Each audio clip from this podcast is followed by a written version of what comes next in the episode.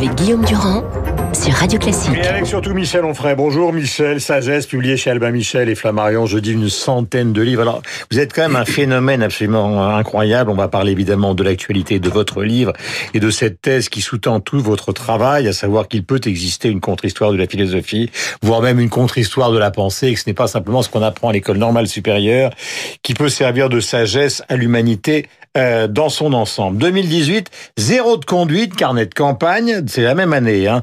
Après, vous avez écrit un livre sur Démocrite, après un livre sur la stricte observance, après un livre sur la pensée qui prend feu, qui est consacré à Antonin Artaud, après un livre sur l'autre pensée de 68, après un livre dont on va parler évidemment d'entrée, Solstice d'hiver, qui est consacré à Alain, Hitler et les Juifs pendant l'occupation, enfin le deuil de la mélancolie et puis sagesse. Mais vous êtes complètement cintré. Oui, je n'ai rien à dire à ça. Oui, c'est vrai, effectivement. Mais cette graphomanie, est-ce qu'on peut l'assimiler justement, puisqu'on parle beaucoup parlé de Lagerfeld ce matin, à cette obsession du travail qu'il caractérisait aussi? Euh, oui, je crois. Oui, oui, oui. Et ça vient d'où ça? Il y a une addiction. Hein, je vois bien quand il y a des gens euh, qui ont une addiction à, je sais pas, à l'alcool, à la drogue, je ne sais quoi, ou au jeu. Mhm. Je comprends bien. Moi, j'ai une addiction à la lecture et à l'écriture. D'où ça vient? Oh, c'est simple et compliqué. C'est-à-dire que j'étais un peu enfin, frappé jusqu'à l'âge de 10 ans, 10 ans, 14 ans, orphelinat, et dans un orphelinat où il y avait des prêtres salésiens, mhm. j'ai découvert la puissance des livres. C'est-à-dire que c'était le vieil homme et la mère d'Hemingway. On mm. ouvre ce livre et d'un seul coup, on a les embruns qui vous sautent au mm-hmm. visage. On ferme ce livre et d'un seul coup, quand on est dans le dortoir, on a 120, euh, 120 mm-hmm. euh, sous-vêtements, 120 petits garçons qui sentent mauvais. On ouvre le livre et on repart en pleine mer, etc. Et quand on a découvert la magie du livre, ça m'a fait la même chose avec Pierre Loti, pêcheur d'Islande, que je lisais à cette époque-là eh bien, euh, on sait que le livre est un salut. Donc j'en ai beaucoup lu, et puis je mhm. me suis mis à en écrire. Et il se fait que j'ai des lecteurs, j'ai des éditeurs, donc je continue à, à, en écrire. Et comme je ne fais que ça dans la vie, il n'y a pas de mondanité, il n'y a pas de sortie, il n'y a pas de vacances, il n'y a pas de week-end, il n'y a pas de repas inutiles ou ce genre de choses. Ah, les repas, il y en a. Euh, oui, mais, mais j'ai dit repas inutile. Inutile.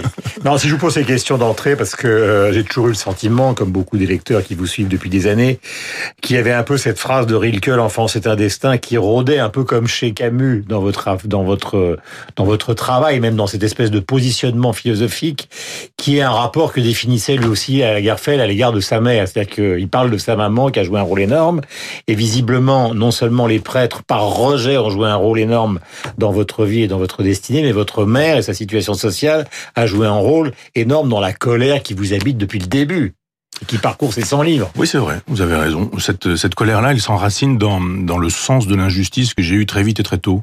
Vous savez, il y a, le, il y a ce très beau film euh, euh, L'enfant sauvage à, partir du travail de d'Itard, le docteur Itard, et, et c'était un beau film de Truffaut. Et Truffaut euh, raconte cette histoire d'un enfant qu'on récupère en plein milieu de la nature, et il veut savoir si le sentiment de l'injustice est naturel ou culturel. Mmh. Et il enferme cet enfant qui n'a rien fait, il le punit alors qu'il n'a rien fait, et l'enfant se met en colère. Il dit donc il y a vraiment un sentiment naturel de l'injustice. Et qui moi, j'ai chez vous quoi, la situation sociale de vos parents. Oui, la, la, façon qu'on avait de traiter mes parents. C'est-à-dire le, quoi le mépris social. Mon père était ouvrier agricole, ma mère femme de ménage. Euh, Comme Camus. Des gilets jaunes, quoi. Oui, oui, oui, il y a des trucs sidérants euh, entre Camus et moi, si je puis me permettre. Mais enfin, c'est vrai que le père ouvrier agricole, la mère femme de ménage, euh, voilà, le fait d'être en province, lui en Algérie, moi en Normandie, le fait de de ne pas être normalien, pas agrégé, de ne pas être de ce monde, mmh le fait de ne pas euh, souscrire aux idéologies, euh, par exemple le marxisme à son époque, euh, moi à d'autres idéologies, dont le marxisme d'ailleurs. Enfin bon, ceci dit, il y avait chez Camus une fidélité à la justice et, pas forcément à la liberté ou à l'égalité, mais à la justice. Je dis plus à la liberté qu'à l'égalité. Et, j'ai l'impression effectivement d'avoir connu très vite et très tôt euh, l'injustice à laquelle mes parents ont été soumis, et je me suis dit non, je n'oublierai pas ça. D'où la contre-histoire de la philosophie, d'où l'université populaire qui n'est évidemment pas euh, celle de Normal Sup, d'où la distance prise par rapport à la philosophie allemande, d'où la distance, on va en parler, euh, prise par rapport à la philosophie grecque, c'est-à-dire euh, ce qu'on connaît tous, Platon, Aristote, euh, que euh, vous ne, que vous ne, comment dirais-je, que vous ne critiquez pas, mais auxquels vous opposez d'autres personnages, Cicéron, Sénèque et ceux qui ont marqué euh, l'histoire de Rome. Question simple ce matin, vous êtes un intellectuel, Finkielkraut est un intellectuel.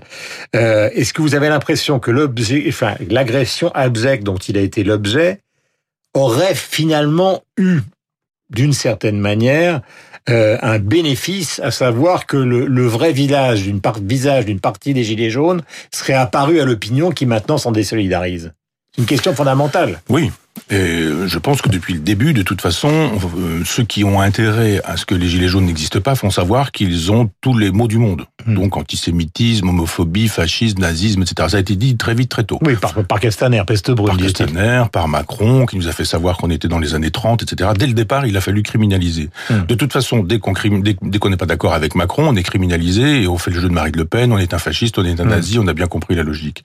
Il se fait que... Sauf qu'il y a quand même une réalité, mais pardonnez-moi de vous interrompre, le type qui oui, chez nous. Je n'ai pas dit le contraire. Je dis juste, si vous me permettez de répondre, qu'il faut inscrire les choses dans le temps et du 17 novembre à aujourd'hui, les messages n'ont pas été les mêmes, les populations et les sociologies n'ont pas été les mêmes. Je vous rappelle que dans les dix premiers jours, la France insoumise dit pique-pendre des gilets jaunes. Les mmh. socialistes aussi, les communistes également. Tout ça a disparu du net, ils ont des bons community managers. Tout ça a disparu. Moi, je me souviens de propos de Coquerel, on les voit plus du tout, mais ceci dit, ça sentait le fuel aussi, ça sentait la clope, c'était quand même un peu fasciste, c'était des après, ils ont tous essayé de récupérer après, ils ont tous récupéré. Première chose. Voilà. Deuxième chose, il y a des islamistes qui sont en train de récupérer le mouvement aussi. Et ce, depuis l'Arc de Triomphe. Je vous rappelle que quiconque a, comme moi, vu les informations de la télévision, c'est-à-dire tout le monde, n'importe qui pouvait faire cette conclusion, juste en regardant les choses, il y avait effectivement un certain nombre de gens qui avaient, qui portaient d'ailleurs pas le gilet jaune, quand on a vu ces images du, ravage de, de l'Arc de Triomphe. On les a laissés faire. Et ce sont des gens qui venaient des banlieues. On a laissé faire, on avait besoin, le pouvoir avait besoin d'assimiler les gilets jaunes à l'antisémitisme et à la violence. Mais est-ce que vous croyez sérieusement ce matin je suis obligé de vous poser cette question franchement, à un tel cynisme mais oui, bien Parce sûr. C'est une catégorie de la philosophie, le cynisme. Non, c'est une catégorie de la politique. c'est une catégorie, oui, de la philosophie, bien sûr, mais on ne peut pas, on ne fait pas de politique à ce niveau-là sans être un immense cynique. Euh, enfin, vous savez bien.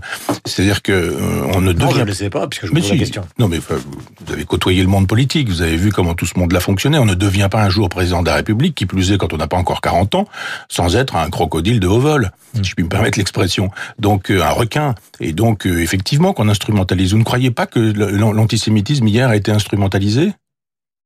Vous ne croyez pas que la Shoah a été instrumentalisée quand entre les deux tours, hmm. Macron s'en va à Oradour-sur-Glane et au mémorial de la Shoah en disant attention, hein, dimanche prochain, Marine Le Pen, c'est quand même Oradour hmm. et c'est quand même la Shoah. Alors si c'est ça, Oradour et la Shoah, c'est pas grand-chose. Hmm. Mais instrumentalisé, euh, Michel Onfray, si vous étiez dans votre télévision quand vous avez vu ce Benjamin justement s'adresser à Alain Finkielkraut, euh, moi je dois vous dire que n'étant pas cynique, n'étant pas dirigeant politique, quand j'ai vu ce personnage dire on est chez nous et s'adresser avec une telle véhémence, quoi qu'on puisse penser et j'en pense plutôt du bien de certains livres de Finkielkraut comme La défaite de la pensée, c'est quand même horrifiant. Ah, Il y a plus de cynisme. Mais, attendez, euh, décrire la mécanique sans s'éloigner sentiments, en, en sortant les sentiments, c'est. J'ai publié un texte de 20 pages le dimanche, le lendemain à 16 h C'est sur mon sur ma, web TV, c'est facile de voir. Hein. Je, hmm. je, ne je ne tolère pas ce qui a eu lieu. Évidemment, j'ai été euh, j'ai eu un haut le cœur physique quand j'ai vu ces images.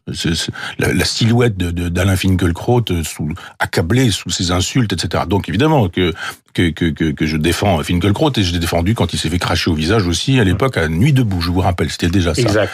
Donc euh, je, je l'ai fait savoir, j'ai même écrit un texte dans Le Point à l'époque pour soutenir Alain Finkielkraut, que je soutiens et que je défends. Le problème, il n'est pas là, il est que un certain nombre de politiciens jouent avec le feu. Pour être élu président de la République ou pour être en tête aux prochaines élections européennes, on utilise la Shoah. Il y a un tas de gens qui, qui, qui marchent dans le truc, qui, qui estiment effectivement... Moi, j'ai du respect pour les victimes de la Shoah et je ne m'en servirai pas à des fins de politique politicienne. Je ne peux pas imaginer qu'entre deux tours, on puisse aller... à avec la Shoah, vous vous rendez compte de la consonance Mais attendez, est-ce que... Oui, je sais bien. Non, non, non, je, je sais bien comment les choses se passent. Moi qui dis les choses, je vais être bien sûr beaucoup plus coupable que lui qui fait les choses. J'ai l'habitude. Quand je dénonce ce doigt d'honneur, c'est moi qui fais le doigt d'honneur. Donc j'ai bien compris que les choses fonctionnaient comme ça. Mais c'est pas ça qui va me faire taire. Je dis juste que, eu égard à la mémoire des victimes de la Shoah, on ne s'en sert pas à des fins de politique politicienne. Ça s'appelle du négationnisme. Mhm. Ça s'appelle du négationnisme. Imaginez que on peut prendre la Shoah en otage juste pour des petites raisons de politique politicienne. Être élu, être réélu ou être euh, sortir en tête aux prochaines euh, élections européennes, c'est honteux. Mais il fallait bien faire quelque chose. Le type a été emprisonné ce matin, euh, donc l'État doit dire quelque ah, chose. Ah, bien sûr qu'il faut faire quelque chose. alors, ce moment-là, non, c'est pas durcir la législation. ça, ça fait 20 ans, ça fait 20 ans qu'on laisse proliférer un antisémitisme pourvu qu'il soit musulman. Si vous voulez être misogyne, si vous voulez être homophobe, si vous voulez être phallocrate, si vous voulez être antisémite, il n'y a aucun problème si aujourd'hui vous êtes musulman mais dit m'éclate, etc. Là, vous avez le droit, il n'y a hmm. aucun problème. Vous voulez dire que tous ceux qui ont traité ce sujet disons, de l'islamo-gauchisme. Et, c'est l'islamo-gauchisme qui est en jeu. Voilà. Et ils ont laissé, finalement, ils auraient pu taper très fort, ils Bien pas sûr, fait. l'ont pas, ils l'ont surtout pas fait, ils ont même fait le contraire. C'est-à-dire qu'ils ont entretenu. Lisez, par exemple, un président ne devrait pas dire ça. Vous voyez bien que dans le privé, Hollande sait bien ce qui se passe. Et dans le public, quand il est président de la République, il ne fait rien, il fait exactement le contraire. Et on le voit hier, par Adam en disant il faut arrêter, l'antisémitisme est une catastrophe. Que n'a-t-il fait le nécessaire pendant cinq années où il était au pouvoir, ou pendant 20 ans, pendant qu'il était responsable du Parti socialiste Parce que vous vous souvenez très bien, parce que vous êtes intellectuel, qu'une grande partie du think tank Terra Nova Oui. a cru à un moment qu'on pouvait remplacer la communauté, enfin les ouvriers qui Oui, étaient oui. le terreau de la gauche par les immigrés. Donc ils ont joué sur cette ambiguïté pendant très longtemps. Mais c'est pas une ambiguïté, c'est vraiment leur programme politique. Ils ont dit abandonnons le peuple à Marine Le Pen, il est déjà chez elle. Donc euh, euh, et allons-y avec les, les, les minorités qui vont devenir euh, les majorités et le centre. C'est un choix politique. On ne peut pas non plus dire l'antisémitisme c'est pas bien. hein. Oui, on peut dire ça, mais on peut aussi, quand on fait un travail philosophique, dire généalogiquement d'où ça vient? Pourquoi y a-t-il de l'antisémitisme?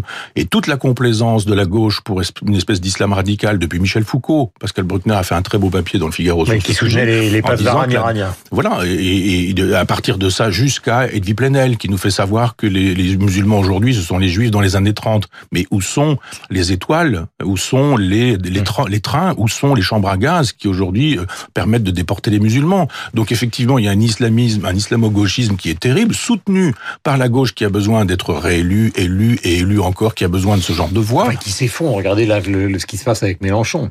Hein, les, les Oui. élections européennes. Ah oui. Il y a quand même eu quelque chose qui est en train d'apparaître. Mais ce qui apparaît, c'est effectivement le, le, le retour Dernier du, du refoulé maastrichtien, c'est-à-dire les gilets jaunes. C'est ça.